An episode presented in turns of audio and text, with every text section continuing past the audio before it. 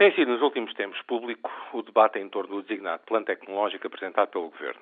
É, a meu ver, uma aposta correta que, a pecar, se lo há apenas por tardia, merecendo depois o apoio e empenhamento da comunidade científica.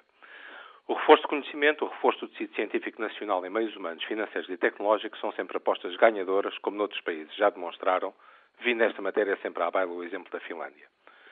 Da mesma forma, os acordos com instituições de referência a nível mundial, como o MIT e outras que se têm vindo a falar, são também notícias positivas, pois a comunicação internacional é crucial para o avanço do conhecimento e, neste domínio, mais vale jogar com os melhores, desde que acautelados os interesses nacionais. Estamos, pois, perante um quadro de ruptura epistemológica na nossa maneira de encarar a ciência, tendo como objetivo que o conhecimento e os seus frutos possam alavancar a médio prazo o crescimento económico. Ora, contudo, como todos nós sabemos, o diabo esconde-se nos pormenores. E há pormenores que têm que ser resolvidos no atual sistema antes de contaminar e descredibilizarem este novo mundo. É universalmente aceito que em ciência o principal motor do conhecimento é o recurso humano, os ditos cérebros. Ora, a verdade é que o nosso tecido científico nos laboratórios de Estado e universidades tem uma média etária muito elevada e que há anos não se renova. Na verdade, grande parte da boa produção científica nacional é feita ou sustentada por milhares de bolseiros que, à falta de perspectiva futura, desistem ou vão para o estrangeiro ou não regressam sequer do estrangeiro, no caso de estarem fora do país. A verdade é que assistimos à eternização da condição de bolseiro, desperdiçando depois a primeira premissa de um choque tecnológico, o capital humano. Como se isso não bastasse, aqui e ali voltam a ouvir-se protestos de atraso de meses no pagamento de bolsas, entenda-se, do salário mensal do bolseiro em laboratórios de Estado. É inaceitável e terceiro-mundista. Vem, pois, em boa hora e no sentido correto a declaração do Governo da intenção de integrar no sistema 500 bolseiros durante 2007. Não chega, mas é um bom e positivo início.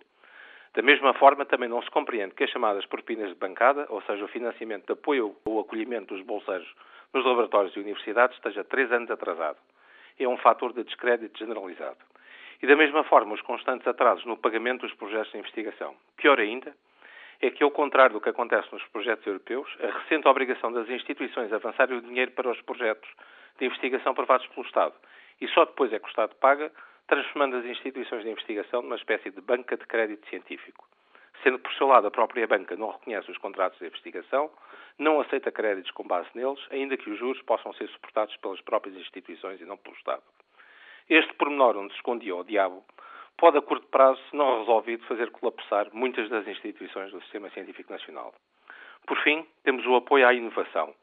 Pese embora o meritório trabalho da Agência de Inovação, a verdade é que ainda há pouco, num semanário de grande tiragem do suplemento de Economia, várias empresas inovadoras na área da biotecnologia vinham a público dizer que Portugal continua a não ter capital de semente, nem capital de risco, e anunciavam que iam ou já estavam noutros países, nomeadamente em Espanha.